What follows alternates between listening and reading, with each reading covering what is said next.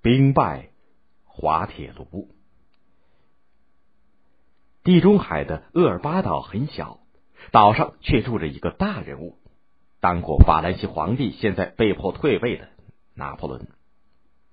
一天夜里，有一条小船从法国飘向了厄尔巴岛。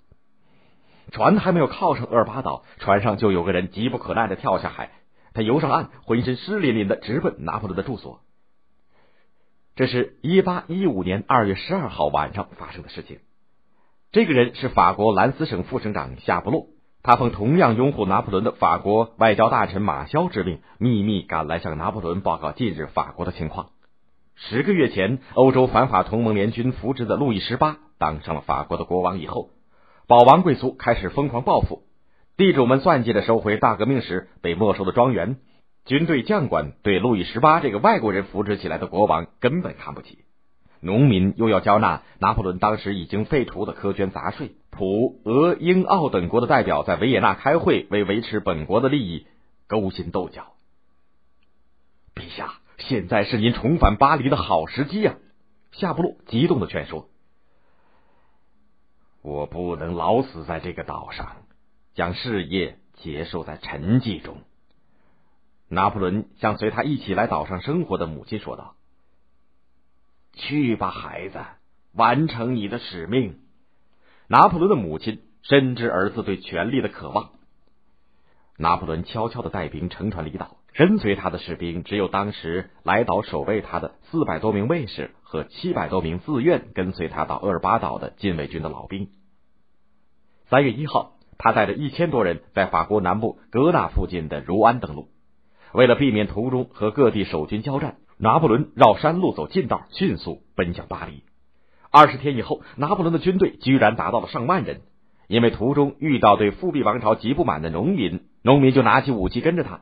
有些地方守军看到他以后，立刻欢呼“皇帝万岁”，便成营成队的归顺了他们昔日的统帅。三月二十号夜晚。拿破仑进入了巴黎，许多市民欢呼着、呼唤着，甚至哭泣着迎接拿破仑的军队。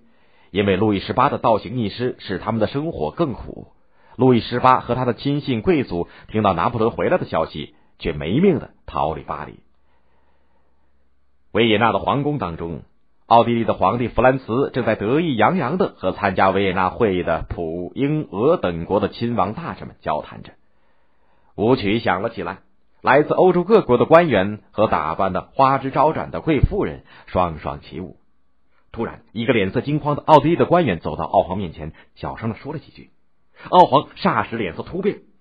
不一会儿，周围的王公贵族们也神情紧张的小声交谈着，因为他们相继得到了拿破仑已经重返巴黎的报告。绝不能让这个科西嘉怪物称霸欧洲。英、普、奥、俄等国组成了第七次反法同盟，调集了七十万人马，从三面分头进攻巴黎。拿破仑同样烦恼，虽然巴黎的民众欢迎他，但是他征集兵马却困难重重。一个多月以后，他才勉强调集起忠于他的二十八万军队，其中大部分又分散在法国各地，武器和马匹也匮乏。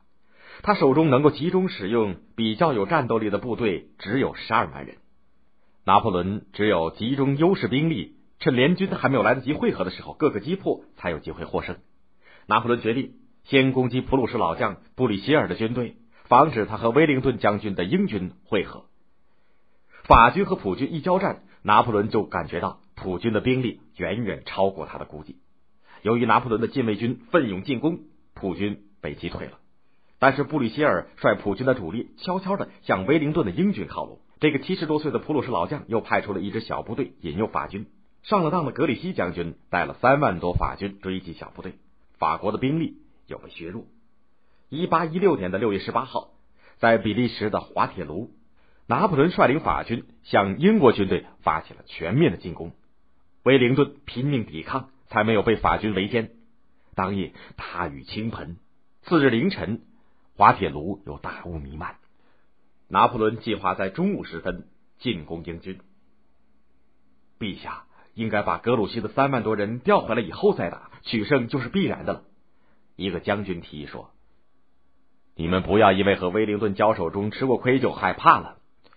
威灵顿不可怕，英国更没什么了不起，一顿午饭的时间，我们就可以击败他们。